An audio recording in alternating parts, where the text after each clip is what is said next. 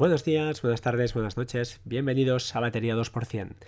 Programa número 300, ¿vale? Eh, que debería ser un 300 eh, que donde pues estaría lleno de, cosas. En este caso ya os lo digo, os avanzo. Debían ser tres entrevistas que se debían pues publicar juntas. Además, tres entrevistas, no, tres charlas con tres podcasters y que se quería publicarlas en un solo mismo, en un mismo episodio especial 300 con algunas grabaciones de, algunas personas que, que les he pedido que me hicieran algunos audios especialmente oyentes, no, no solo no podcasters, sino esta vez he querido que fueran oyentes, pues todo esto, todo esto se ha ido al traste, eh, porque lo quería, pues eso, hará quizá un mes que está grabado eh, esta charla, y si no es un mes se acerca muchísimo.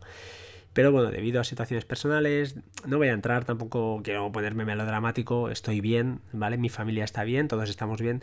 Pero bueno, eh, en este clima que estamos viviendo son situaciones eh, complicadas y ves situaciones de amigos, de familiares que lo están pasando muy mal y, al menos a mí me, pues me, afecta y me quita un poquito las, las ganas ¿no? de, grabar, de, montar el podcast, porque además todo lo estaba hecho, todo lo duro estaba hecho, estaba grabado y faltaba pues eh, el encaje, ¿no? el, el encaje de bolillos, ¿no? acabar de, editarlo y tal. Y fijaos que no, será por falta de tiempo, he tenido más o menos tiempo, pero estaba como pues desanimado, estaba muy, muy, no, no estaba fino y cuando no estás fino pues no apetece, no apetece y, no vale la pena forzarse. Al final me tendréis que entender también, yo me siento obligado por un lado a grabar a veces porque pues porque aunque no sea una obligación y vosotros digáis que solo faltaría más y es un podcast gratuito, o sea, al final realmente no hay una obligación, es una obligación moral de uno mismo, ¿no? De, con los demás, pues porque, por lo que hemos dicho mil veces, ¿no? Al final el podcast entretiene, siempre hay alguien al otro lado al que le estás haciendo compañía y es esa obligación, auto-obligación, ¿no? Auto, auto obligación de, de hacer las cosas. Eh, me tendréis que disculpar, esta vez no ha podido ser así. Y nada más, simplemente pues eso, os dejaré ahora sí con, una de las charlas, las otras las iré publicando, no tardaré mucho en publicarlas, pero las publicaré de forma independiente porque creo que ya he perdido un poquito todo el, sentido ¿no? del, podcast 300, eh, que debía ser un podcast especial y, esas cosas. Respecto a, las, a, los audios que me habéis enviado algunos, que porque os he pedido, eh, David, Javi, etcétera, eh, deciros que no los voy a publicar. Lo, he pensado muy detenidamente y, creo que era un poquito casi de autobombo. Y, esos eh, me los voy a guardar para mí. Eh, tengo una carpetita donde guardo cosas que alguien, a veces emails, algún email que me ha enviado alguien, algún escrito, me acuerdo un escrito de, IMAT, no recuerdo el nombre ahora cómo se llama él, creo, creo que es Manuel, pero no estoy seguro, que publicó en Medium donde, bueno, me dejaba ahí por las nubes y esas cosas, pero que creo que van a quedarse para mí y no, no tengo por qué Mm, no las voy a compartir esta, esta vez, va a quedar entre nosotros, ¿vale? Eh, han sido audios de oyentes, ya os digo, no han sido de podcasters, han sido de oyentes que son casi amigos, incluso David, desde aquí aprovecho, he recibido hoy lo que me mandaste, así que gracias, eh, lo voy a montar, no sé cuándo, pero lo voy a montar de verdad, te lo prometo. Eh, y, bueno, este, este esta semi-amistad que hemos creado en la distancia con algunos de vosotros y que, sois casi pues, mi punto de apoyo, ¿no? A veces cuando me pasa algo, alguna historia, oye, ¿cómo a nivel técnico, sobre todo, pues que algunos sabéis mucho más que yo, pues entre ¿no? todos colaboramos y sacamos, sacamos esto adelante. Eh, nada, deciros esto, simplemente esto, que no sepa mal, ese audio va a quedar, va a quedar y lo voy a conservar, no, no se va a perder y que muchísimas gracias, de verdad ya no solo a vosotros, sino a todos los demás que estáis, eh, habéis tenido esa paciencia de escucharme durante 300 podcasts o los que sean, los que hayáis incorporado. He recibido algún email de gente que me ha dicho, oye, me he incorporado tarde, pero estoy escuchando desde el capítulo número 1 o desde el capítulo número 20 o a partir del 100, no lo sé. O sea, es una pasada. Eh, nada, deciros que pediros perdón y ya está. ya sé que no, que no, sé, no, no debo decirlo, pero me apetece, me apetece hacerlo. Y ya está, ahora sí os voy a dejar con la charla, con el primer podcaster, youtuber, no sé lo que es, este hombre es un máquina cuando escuchéis su voz seguro que sabréis quién es y la habéis escuchado mil veces, o sea que no, no, os va a ser, no va a ser nada novedoso, pero la charla sí que tiene cosas y tiene sobre todo alguna cosilla por ahí que, creo que es interesante, eh, porque siempre es interesante escuchar a, esta, a esta persona. Así que sin más, gracias por estar aquí otra vez. Eh, nada, eh, nos escuchamos pronto ahora sí, a ver si arrancamos de nuevo y vamos a, por los 400, que será un poco complicado a este ritmo, pero esperemos que, pueda, que pueda ser, que podamos volver a, engrasar la máquina y, que esto vuelva a animarse, aunque ya os digo, lo veo un poco complicado de momento, pero poco a poco iremos, iremos subiendo revoluciones. Un saludo y nada, os dejo con este podcast, que lo disfrutéis, hasta luego.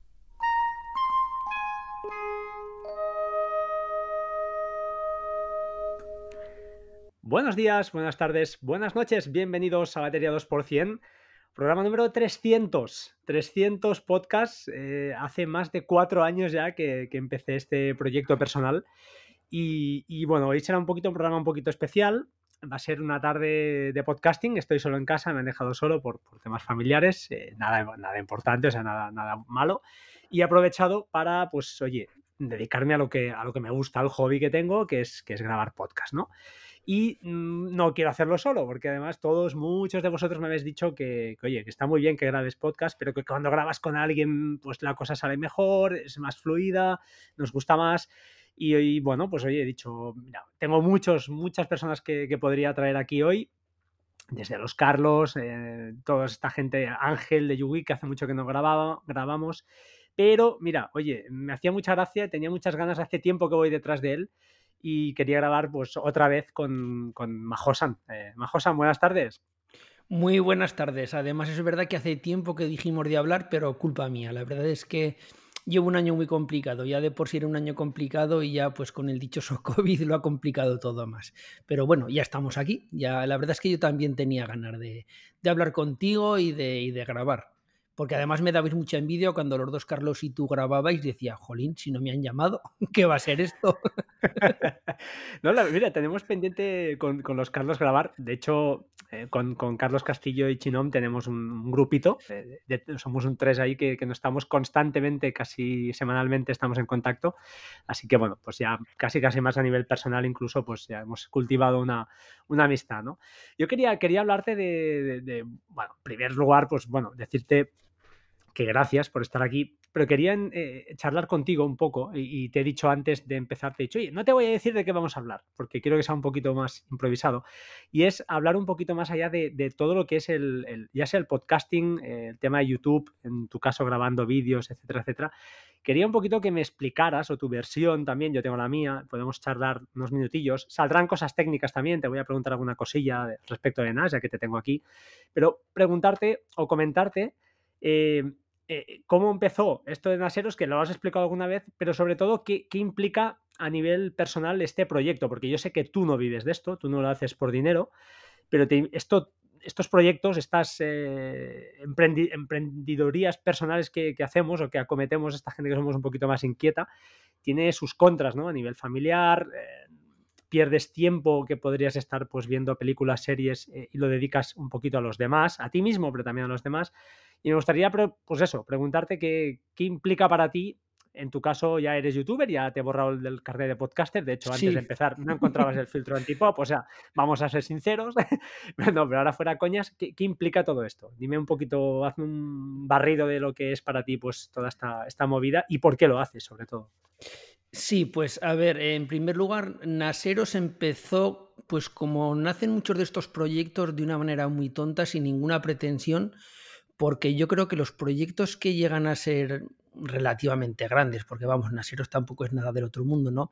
Pero este tipo de proyectos, si los empiezas con idea de hacer algo grande, de quiero ser, no sé, hacer un gran blog, un gran canal de YouTube, tener muchos seguidores, quiero monetizar, ganar mucho dinero, nunca llegas a nada, o sea, todo porque se nota mucho, todo esto, eh, yo la gente que conozco que ha llegado lejos es porque empezó sin ninguna pretensión, hablando de lo que realmente le gusta y como se les nota que les gusta, pues bueno, poco a poco han ido enganchando a la gente y han, y han ido a más, ¿no?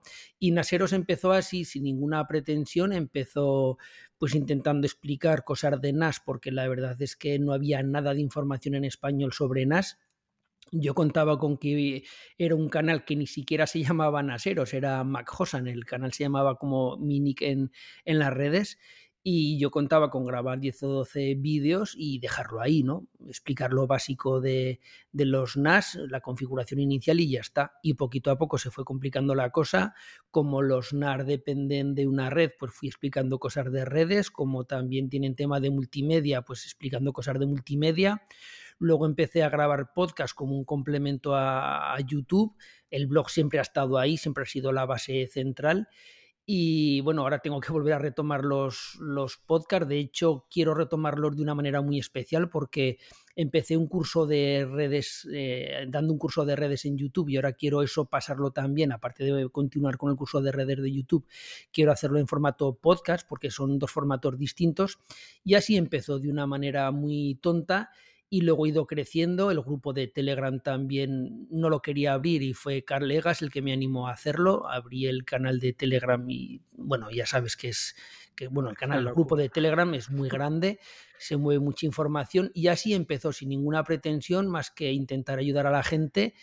Y sí, la verdad es que ha crecido mucho. La verdad es que ahora Naseros es algo, algo que me quita mucho tiempo. Como bien dices, no vivo de esto, no, no soy el típico youtuber. Bueno, es que yo de hecho, fíjate, es una cosa muy rara porque si te fijas, eh, lo poco que interactúo en Twitter, porque cada vez tengo menos tiempo, retuiteo más de podcast y interactúo con muchísimos podcasters, pero con muy pocos youtubers, porque yo siempre me he considerado un, un, podcaster, pero no podcaster porque haga podcast, sino podcaster porque escucho muchos podcasts porque a mí el formato podcast y la radio siempre me ha gustado mucho e interactúo más con podcaster que, que con youtubers, ¿sabes? Y lo mejor que me ha traído este mundo, pero con muchísima diferencia, es, es, eh, la cantidad de gente que he conocido. O sea, a ti te conozco gracias a esto, gracias al podcasting, uh -huh. eh, a, a, a la gente de de, de, Apelianos, a Carlos, bueno, a un montón de gente, a Oliver Navani, a infinidad de gente que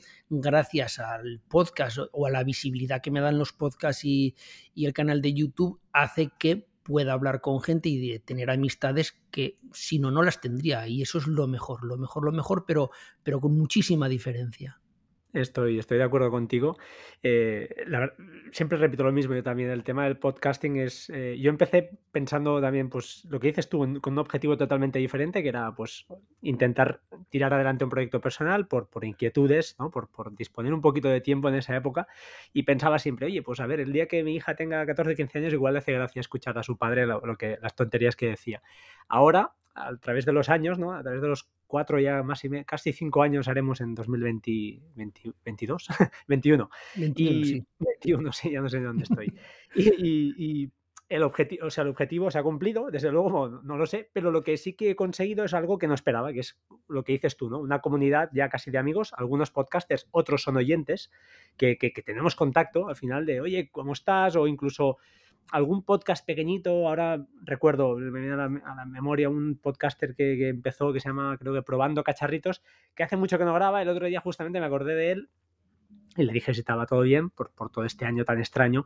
Me dijo que sí, que, que, no pasaba nada raro, que bueno, que las cosas estaban complicadas, pero bueno, que, que, nada, nada grave. Y digo, bueno, vale.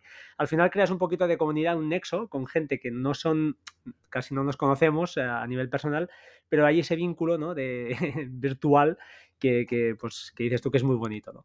Lo que sí que tiene su lado negativo también, y eso te quería preguntar, eh, tema familia, eh, o sea, tema ese tiempo ¿no? que, que, tienes que dedicar, que incluso pues tú alguna vez has dicho que te levantas a lo mejor a las 5 de la mañana para grabar algún vídeo, todo eso también tiene un peso ¿no? a nivel familiar, una contrapartida, y es pues que eso, que ahora mismo podrías estar con tu chaval y tu mujer ahí en el sofá y estás aquí encerrado grabando un podcast. Eh, ¿qué, ¿Qué te ¿Eso para ti es un problema? ¿Ha sido, bueno, qué me puedes decir de esto? No sé, dime tu opinión. Sí, la verdad es que quita mucho tiempo, quita mucho tiempo. Yo de hecho, mm, ya ni, yo tengo todas plataformas de streaming, yo tengo pues HBO, tengo Netflix, tengo, tengo Amazon Prime, tengo Apple TV también, porque me compré un ordenador de Apple y sabes que te daban un año y creo que en todo lo que va de, de, año, que fíjate que estamos ya casi como quien dice acabando, llevamos ya las tres cuartas partes de año, me parece que este año no he visto ninguna película. El año pasado, en todo el año pasado, no sé si vi una o dos. Y es porque yo el tiempo que tengo libre, porque claro, yo trabajo, yo tengo otro trabajo, no, no me dedico a esto, como ya he dicho antes. Entonces, el tiempo que tengo libre cuando estoy en casa, pues lo dedico pues a preparar guiones, a leer, a, grabar, a editar, porque un vídeo lleva muchísimas horas. Un vídeo de 15 minutos tranquilamente te puede llevar 20 horas o 30 horas, tranquilamente, entre preparar todo, grabar, editar, bueno, es, es una cantidad de tiempo tremenda. Y, y, es eso, es básicamente robar tiempo por todos sitios y, y dormir muy poco, porque yo hoy es eh, festivo, hoy aquí en Aragón es, es festivo y, y, estoy trabajando. me he levantado a las cinco y media precisamente para eso, para que me cundiera a grabar y hacer cosas. Y yo todos bueno. los días me levanto muy temprano y intento sacar hora y media, dos horas hasta irme a trabajar. Me levanto a las cinco y media, a las seis y desayuno rápido y eso, intento sacarle hora y media, luego ya me voy a trabajar y, cuando vuelvo pues lo mismo, ¿sabes? Sí, sí, no. Lo cierto es que eh, todo esto que estás diciendo, yo, eh, yo no soy, no he hecho vídeos de YouTube, pero uh, por Oliver Navani, que lo ha comentado alguna vez, esta, además esta clase de vídeos que, hacéis vosotros, que son técnicos al final, no es ponerse ahí a hablar de la, no sé, ese tipo de YouTube que hay, ¿no? El otro YouTube, que digo yo, que uh -huh. es un poquito más salsa rosa. Eh, no, esta clase de vídeos llevan muchísimas horas, supongo. Si para mí ya preparar un podcast, un podcast ya lleva su tiempo, no es comparable, pero bueno, al final, y con la experiencia, oye, lo mío es muy, muy casero y si sale bien, bien, y si sale menos bien, pues no pasa nada, pero esta clase de vídeos que, que tiene además tanta visibilidad, pues yo te entiendo, necesitan de muchísimo tiempo, de muchas tomas, de, de además del de el montaje, ¿no? Que tienes tú casi un laboratorio en casa sí. para, claro, entonces las marcas te empiezan a enviar cosas y supongo que esa presión también la notas o, o no. Es decir, esa obligación de, ostras, que me ha mandado esto, tengo que hacer un vídeo sí o sí, eh, porque, pues bueno, para sí, no quedar mal. Y... Y de hecho, este año me lo voy a tomar, bueno, este año, a partir de ahora me lo voy a tomar de otra manera en el sentido de que voy a intentar, como si dijéramos, profesionalizarlo un poco en el sentido de voy a intentar crearme unas pautas de grabación, unas fechas de entrega, no porque nadie me obliga a entregar ninguna fecha, ¿no? Eh, sino por el hecho de que ahora mismo tengo un montón de equipos en casa que tengo que hacerles una review, que las casas te las envían pues para que le hagas una review, para que hables de su marca. Uh -huh. Y claro, lo que no puede ser es que te envíen un equipo y que tú lo tengas cuatro meses, como quien dice, en un cajón, ¿no? Entonces, a partir de ahora me quiero programar un poco para decir, oye, pues no me envíes el producto ahora, envíamelo dentro de dos meses, pues porque ahora este mes voy a grabar estos cuatro vídeos que tengo ya programados o, o lo que sea. Y el vídeo es muy distinto porque si el vídeo lleva mucho tiempo, en mi caso, porque, bueno, me imagino que muchos oyentes tuyos son míos también, porque compartimos, sé que compartimos muchos oyentes, ya saben el tipo de vídeo que hago, entonces, claro, el hacer una, un vídeo de un NAS o de un Switch o de algo así, te, tienes que coger el equipo, montarlo en el rack, modificar el rack, meterle los discos, o sea que no es llegar y y hacer una review rápida. Y luego el tipo de vídeo que hago yo, como los vídeos que hace Oli, como son muchos vídeos que permanecen en el tiempo, que no es el típico vídeo del momento de pues, se rumorea que el nuevo iPhone modelo, el que sea el 12, el iPhone 10 en su día, pues se rumorea que va a tener tres cámaras. Pues tú coges la cámara, te la enfocas, grabas, pero sabes que eso tiene una vigencia de una semana, dos semanas, porque luego va a haber otro rumor y desde luego nadie va a ponerse a buscar ahora qué novedades va a traer el iPhone 7, por poner el caso, ¿no? Entonces son vídeos como más rápidos, más, más de usar y tirar, que digo yo. Pero claro, un vídeo en el que te explica teoría de redes, como los que hago yo, por ejemplo, esa teoría vale hace cinco años, vale hoy y valdrá dentro de 10 años, porque el protocolo TCP siempre va a estar ahí. O los vídeos que hace Oli, lo mismo, si te explico una cosa de Machine Learning o de las cosas que explica él, pues bueno, siempre va a ser igual. Avanzará un poco, eh, estará en otro punto muchas cosas de las que explica él, pero lo que te ha explicado siempre va a estar ahí. Por lo cual tú haces una búsqueda hoy de un vídeo de Oli que pudo publicar hace tres años y te va a salir pues porque sigue vigente. Y claro, Correcto. ese tipo de vídeo lleva mucho trabajo. También es el trabajo que te quieras hacer tú, ¿no? Que dices, bueno, hasta aquí lo dejo de, de edición, pero como somos muy perfeccionistas, por desgracia, pues siempre intentamos buscar, no sé, que, que esté la cosa bien elaborada, ¿sabes? Mira, yo esto de los NAS, bueno, estoy totalmente de acuerdo en lo que, lo que has comentado. Quiero, quiero enfocar ahora, ya que estás hablando de esto, de, que, estamos, haces vídeos ¿no? pues más, más técnicos y que tienen una vigencia y que llevan un trabajo detrás eh, enorme y que la mayoría de la gente no somos conscientes, y ¿eh? yo el primero, que, lo que cuesta sacar un vídeo, supongo, porque, porque debe ser pues complicado, porque las luces, muchas más cosas que, en un podcast, pues pim pam, en un momento en el coche puedes llegar a grabar un, podcast, ¿no? Que esa, esa parte es la, que a mí me gusta, esa frescura, que en un vídeo quizá de YouTube pues no, no te puedes permitir, ¿no? Por, por, esto, por lo que tú decías. Em, oye, hablando de NAS, y, quería ahora también entrar en este tema brevemente, ¿eh? te digo, va a ser una charla breve, Em, eh, creo que, o, a mí, lo que más me...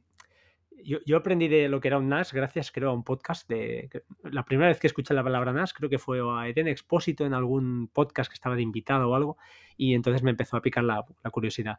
Pero a partir de ahí sí que, bueno, he profundizado, soy un tío que me gusta pues borrascar un poco y, aprovechar ¿no? el hardware que tengo, sea mejor o peor. Lo exprimes, ¿eh? lo exprimes con tu Docker y tus cosas, lo exprimes. Sí, por eso. Pues ahí iba, ¿no? Que, lo que sí que he percibido, no sé si es tu percepción, es que en Telegram, por ejemplo, o en algunos grupos, eh, veo, o es mi percepción, que una gran cantidad de gente compra equipos NAS para sobre todo enfocarlos al tema de, Plex o Jellyfin o multimedia, ¿no? Y a mí eso es una cosa que me, duele a veces porque pienso, ostras, tenéis un equipo muy bueno, muy potente y, ostras, no solo está para descargar torrents, darle una vuelta, pues probad dockers, porque a, través de dockers aprenderás pues, a hacer proxies inversos, aprenderás un montón de cosas que es lo que al menos a mí, claro, yo entiendo que no todo el mundo es igual, pero que a mí es lo que me, gusta al final, aprender jugando, pero con, juguetes de niños mayores, pero aprender jugando, ¿no? Porque al final son equipos muy caros y no sé si tú tienes esta sensación también e intentas, pues, eso sí que lo noto yo en tus vídeos, pues siempre darles ese enfoque menos comercial y más, eh, pues eso, enseñar, ¿no? Mostrar al final algunos comentarios que alguna vez cuelgas tú, de gente que, oye, que está estudiando alguna carrera y, tus vídeos son casi mejores que los apuntes del, profe, ¿no? Eh, no sé qué sensación tienes tú de, todo esto del NAS, esa explosión que, hizo en hace dos, tres, cuatro años, que ha tenido un boom muy fuerte y, no sé, ¿qué, visión tienes tú del tío, del comprador, ¿no? Que, que compra un NAS, qué es lo que está buscando. Sí, la verdad es que yo creo que ahora hay mucho perfil de usuario de NAS precisamente porque los NAS ahora hacen muchísimas cosas y una gente, un tipo de perfil de usuario busca unas cosas determinadas en un NAS y otro otra, ¿no? Pero a la larga todos aprenden bastante porque los NAS son unos equipos increíbles que ahora hacen, bueno, yo cuando empecé a hablar de NAS mm, es que hacían la décima parte que ahora, ¿no? Es como alguien que tenga un canal o un podcast de, teléfonos móviles y empezara hace 20 años, pues sí, pues diría, oh, ahora los teléfonos móviles tienen una cámara, las cámaras primeras que tuvieron, ¿no? Y lo dijera como una novedad y fíjate lo que se ha convertido en un smartphone ahora. Pues es algo así. Hay gente que entra al mundo de los NAS porque lo que quiere es básicamente tener un backup, eh, y más hoy en día con el tema de los ransomware, que, que, hay que tener mucho cuidado y por mucho cuidado que tengas nunca sabes si te la van a liar. Entonces hay mucha gente que dice, no, no, yo quiero un NAS básicamente solo para hacerme un backup de, de, mi ordenador, de mi empresa, del trabajo, para hacerme un backup de las fotos, que además es originalmente para lo que nacieron los NAS, los servidores NAS.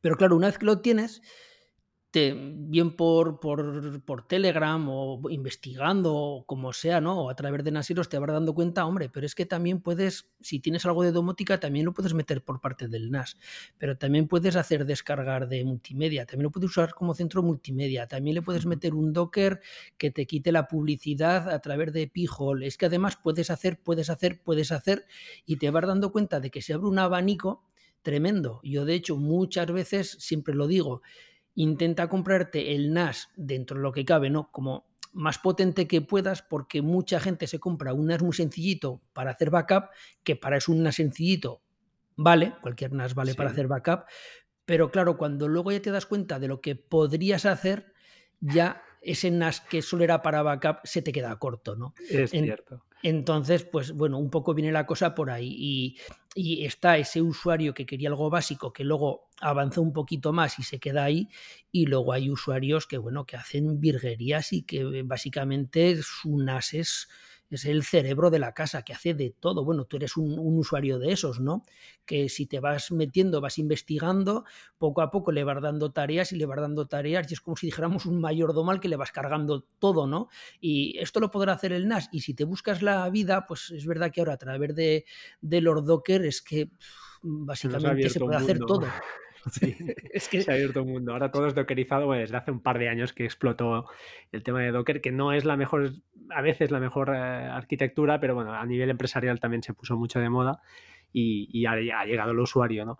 Em, te, quería preguntar también una cosa que creo que, y ahora vamos a lanzar aquí la perlita, que siempre me gusta, pues en los podcasts, aparte de las charlas, pues que quede algo, ¿no? Que, que que esté escuchando diga, ostras, una cosa que creo que comentaste, pero no has insistido mucho, o al menos a mí no me, no te, ya claro, ya a veces no puedo verlo todo, ni puedo escucharlos a todos porque no, no tengo ese tiempo, pero una cosa que, sí que me gustaría comentar, eh, personas que tienen eh, el NAS, eh, pues ya sea para copias de seguridad de fotos, como has dicho tú, o backups de lo que sea, y también aprovechan pues, para descargar sus torrents, sus eh, Linux, sus, distros de Linux y esas cosas que, todos sabemos.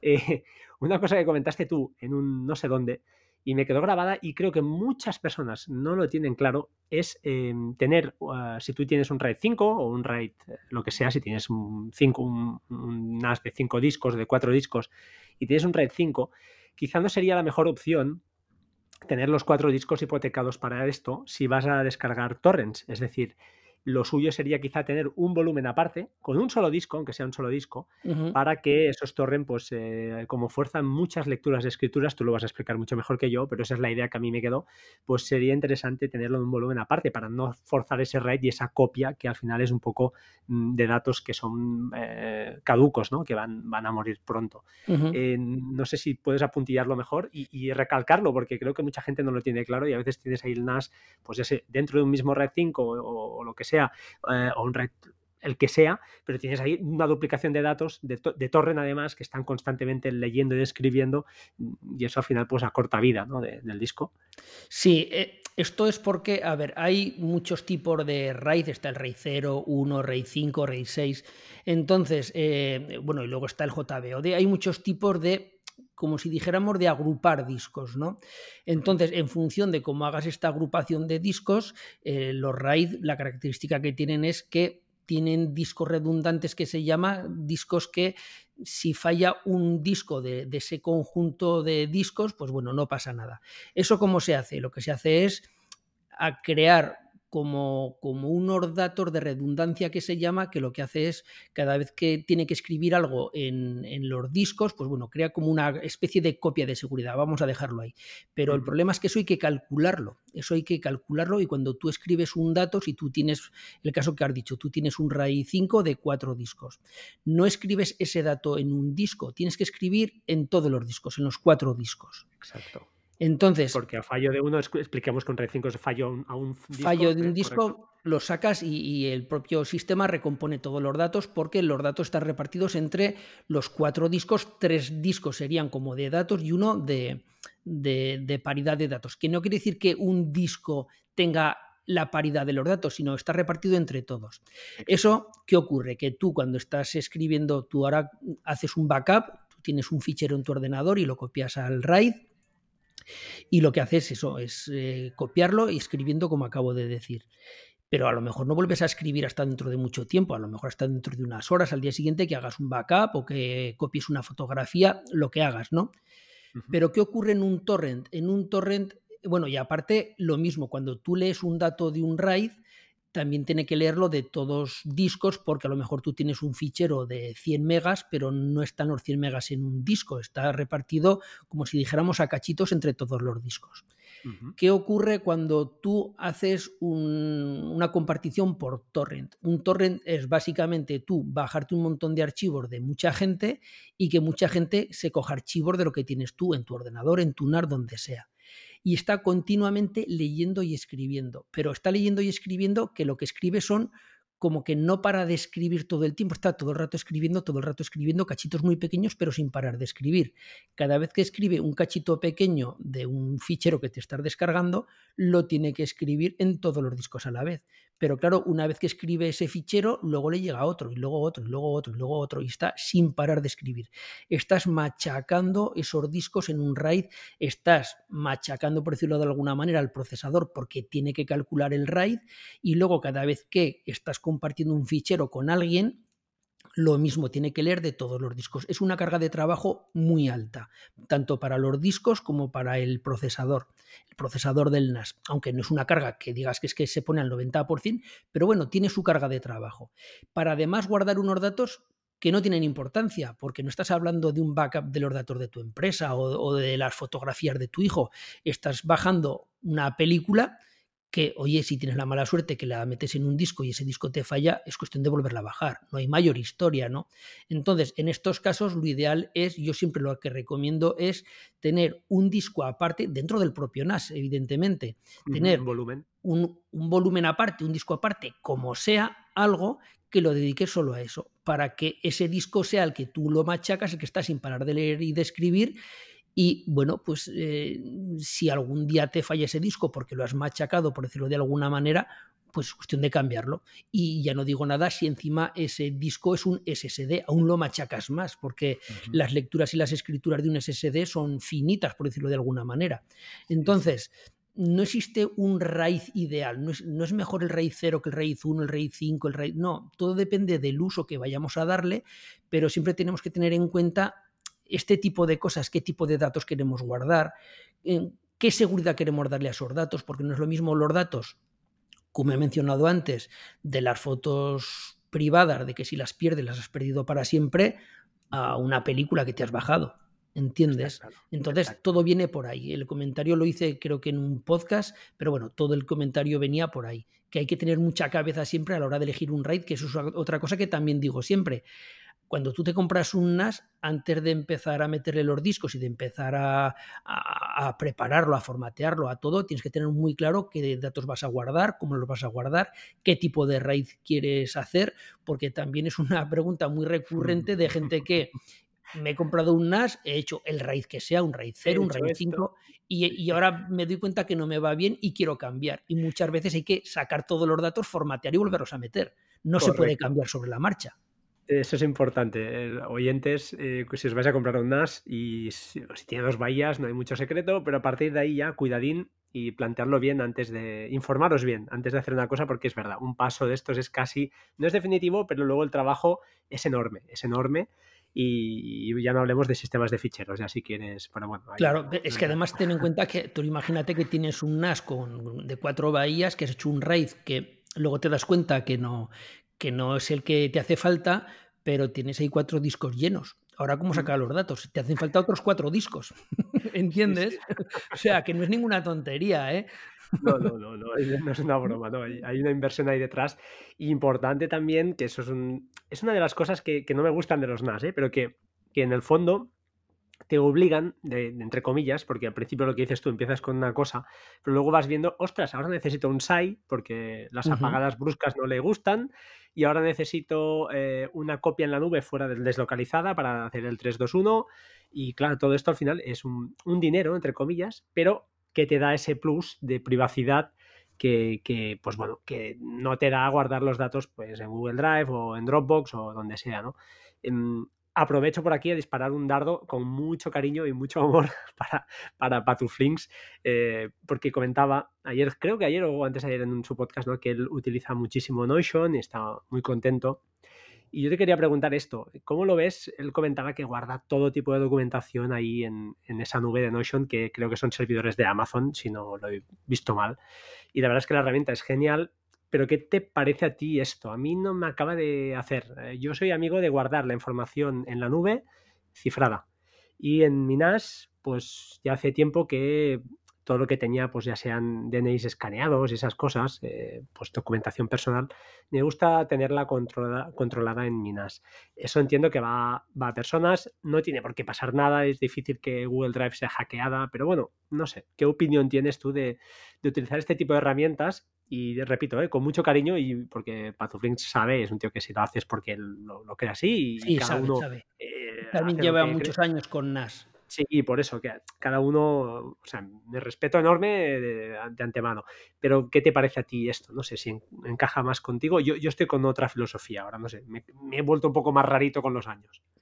Sí, a ver, esto es también muy habitual. Eh, sí que es verdad que es muy recomendable tener una copia deslocalizada, el tener tus datos en el NAS y luego tenerlos en, otro sitio porque claro, siempre está el problema, lo que se suele decir, ¿no? Un, incendio, una inundación, un robo, tú tienes tu backup perfectamente hecho con, bueno, como, como, lo quieras hacer, pero lo tienes muy bien hecho en tu NAS, ahora no me voy a meter en temas técnicos, pero si hay un incendio, pues lo has perdido todo. Por ejemplo, las inundaciones que hubo hace un año, ahora un año, sí, más o menos un año, año y medio en, por la costa, por, por, el Levante, por Murcia, me parece que fueron hace un año, que fueron unas inundaciones tremendas, recibí esa semana varios correos de gente, de, bueno, de gente no, de empresas que habían perdido todo porque se les había inundado los servidores. Tenían sus backup y todo bien hecho, pero a la larga la inundación les, les inundó la sala de servidores. Entonces, es bueno tener una copia deslocalizada.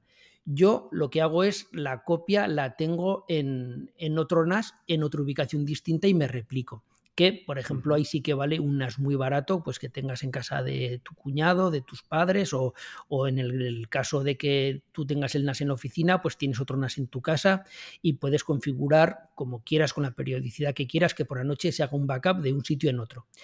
Pero respecto a las nubes públicas, hay que tener mucho cuidado en primer lugar por lo que dices tú. Siempre hay que tener las copias cifradas. Yo hace años recibí yo, tenía una cuenta de Dropbox, que también la tengo, no la uso mucho, pero también la tengo. Y hace unos años recibí un correo, pues como que habían hackeado la cuenta de Dropbox y que podían haber accedido a mi cuenta de Dropbox. Y quien dice Dropbox ya sabes que muchos servicios los han hackeado de empresas muy grandes, teóricamente muy seguras. Y no se sabe. y no se sabe. Entonces, estén obligados a decirlo, pero a veces. Ah, ahí está. Y, más de una vez eh, tú sabes que hemos recibido correos de. Por su seguridad hemos reseteado todas las contraseñas y tiene que volver a configurar la contraseña. Joder, es que te han hackeado. es, así, claro, ¿no? Está claro, ¿no? Entonces, si ocurre eso, van a acceder a tu Dropbox pongo Dropbox eh, como ejemplo porque es la más conocida, ¿no?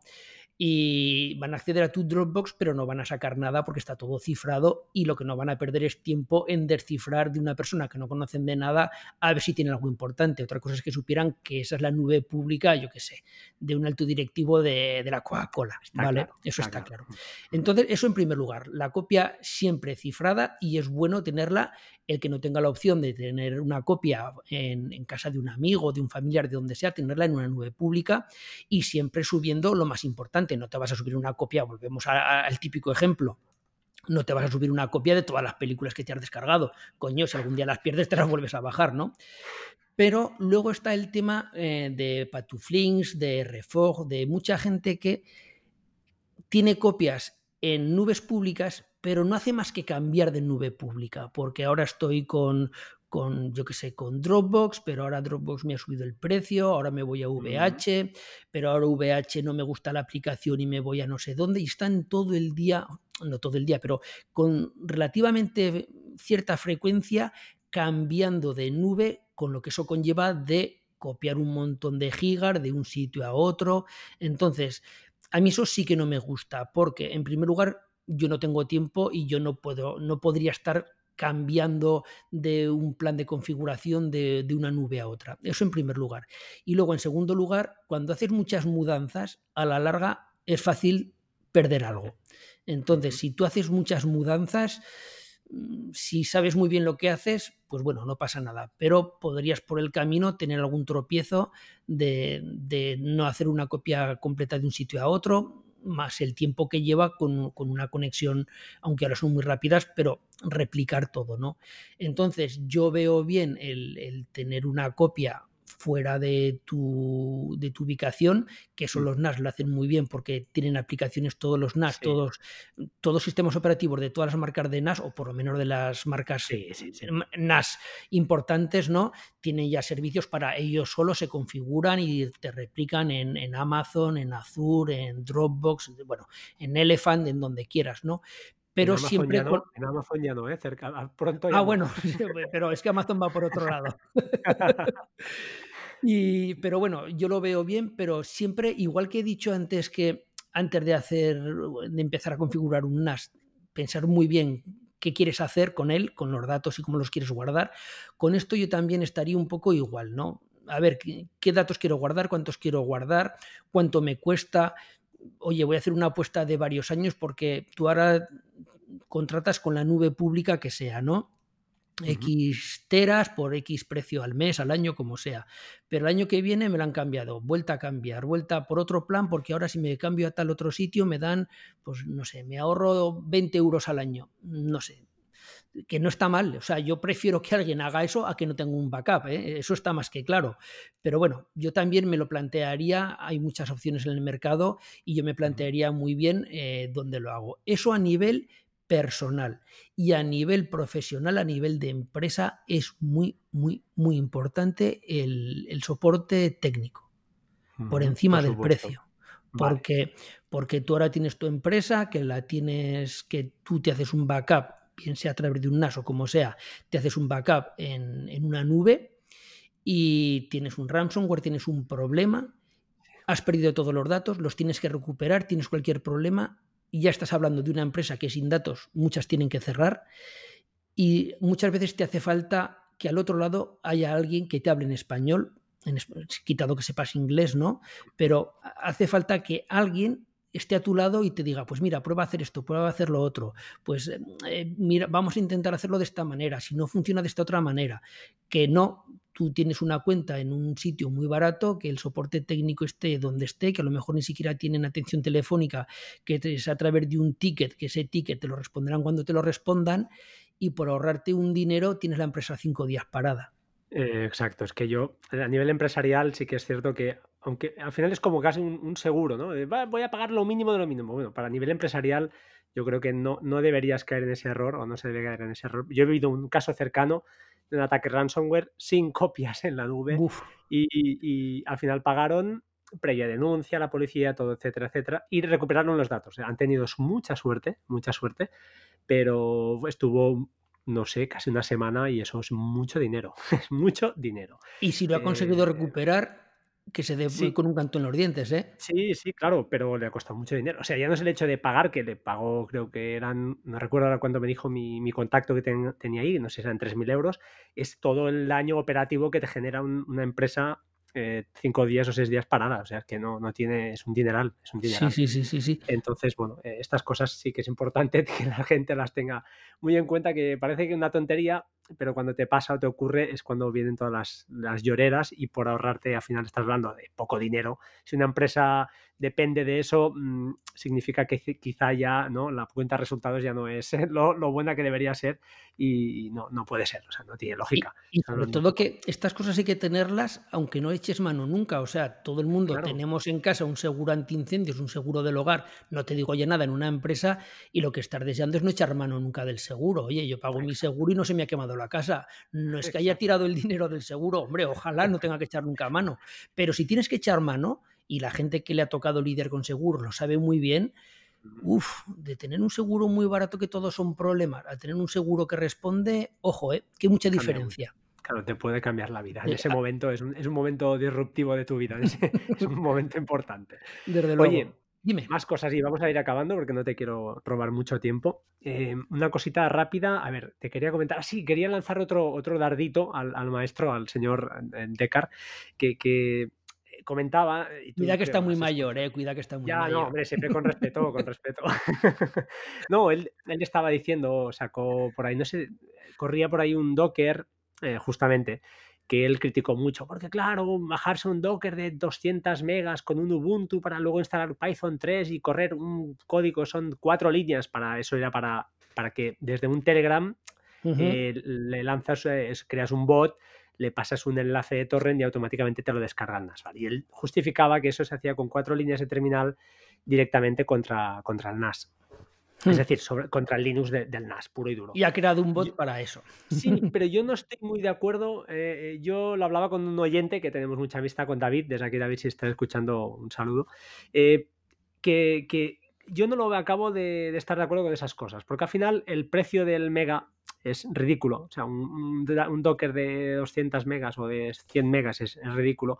Y en cambio, he tenido experiencias, al menos no a este nivel de correr servicios directamente desde la terminal eh, en el NAS, pero sí he tenido experiencias a nivel de cambios de configuración del, de engines y alguna cosa más que he hecho a nivel, pues eso, directamente del, de los ficheros de, de, de, propios del, del, NAS. Y cuando viene una actualización del sistema operativo, mm, todo eso se va.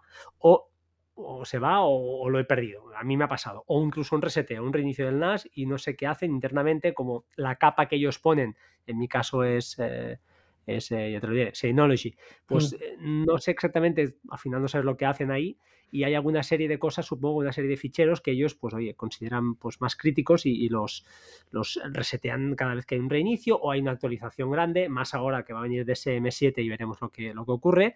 No sé si tú también estás muy de acuerdo con esto o no, o dices, no, no, oye, no hay ningún problema, eh, yo no lo veo ningún, ninguna, ninguna cosa a tener en cuenta, más que nada, pues eso, que es un servicio más que tenemos corriendo ahí, que está corriendo, pues eso, por debajo de la capa, ¿no? De, de Synology, está corriendo en el Linux puro y duro, ¿no? Uh -huh.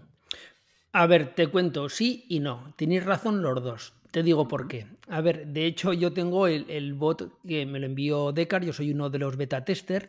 vale. Lo que pasa que ahora mismo estoy sin Synology porque estoy, estoy, tan liado que tengo el Synology con los SSDs nuevos de Synology y todo preparados uh -huh. para montarlo, pero no he tenido tiempo de montarlo. A ver si, lo, si saco tiempo y mañana lo monto y pruebo el, el, el, el Python que, que ha creado Decar. A ver, Decar, yo más que al consumo, yo es que no he probado ese Docker, pero cuando escuché su podcast, yo creo que más que al consumo de recursos, porque es verdad que hoy en día con la RAM que tienen los NAS mm, van más que sobrados, sí. yo creo que era más enfocado al tema de eh, la configuración y luego el manejo, porque él decía que había un manual que era muy largo, que tenía no sé cuántas hojas para instalarlo, que había que hacer bastantes cosas. Cuando lo, él, el programa que, que ha hecho, pues bueno, es un programa en Python y es llegar y instalar el Python, que ya viene por defecto en todos los NAS, y bueno, y correrlo y ya está. Entonces, yo creo que Decar se, se refería más a, a la complejidad que, que a, a, los recursos, que bueno, también es verdad que el, el, programa que ha hecho Decar ocupa muy poquitos cache, porque son unas cuentas lineales de Python, ¿no? Sí, sí. Entonces, sí que es verdad que está más optimizado de la manera que dice Decar, pero claro, de la manera que dice Decar tienes que saber programar Python. Python o tienes que saber programar. Entonces, el Descartes tiene razón de que es una manera más elegante, más, más sencilla, pero una de dos. O es una aplicación de un amigo tuyo, porque claro, yo a Descartes lo conozco, pero yo me encuentro por ahí un código en Python que te dice que va a hacer esto, yo no me lo meto en. No lo corras, claro. Es peligroso. Una, claro, es peligroso, ¿no? Entonces, eh, el, el, si tú sabes programar, te lo programas tú, pero si no sabes programar, que es lo normal, donde encuentras una aplicación que te haga eso que tú estás buscando, en este caso, descarga de torrent. Y luego, por otro lado, el tema del contenedor es algo que está muy testado. Los contenedores, el que está acostumbrado a manejar contenedores, pues es instalar un contenedor más y ya está. Entonces es, entras en la dinámica de me hace falta un servicio, busco, encuentro un contenedor apropiado, lo instalo y ya está. Que me funciona bien, que no me funciona, lo desinstalo y pruebo con otro y ya está. O sea, es, es como, como esta gente que instala y desinstala programas en el móvil cuando le hace falta algo, ¿no? Te instalar 10 y te quedas con el que te gusta. Pues es algo parecido. Perfecto. Oye, 42 minutos, lo vamos a clavar. Bueno, así que no, corto no, se me ha hecho. No te, no te, voy a robar más, te robaría más tiempo, ¿eh? pero es que no, no te voy a robar más tiempo porque es que si no podemos estar aquí horas y, y, no, la verdad es que no, te he dicho 45 minutos y, y lo vamos, lo vamos a, a dejar aquí.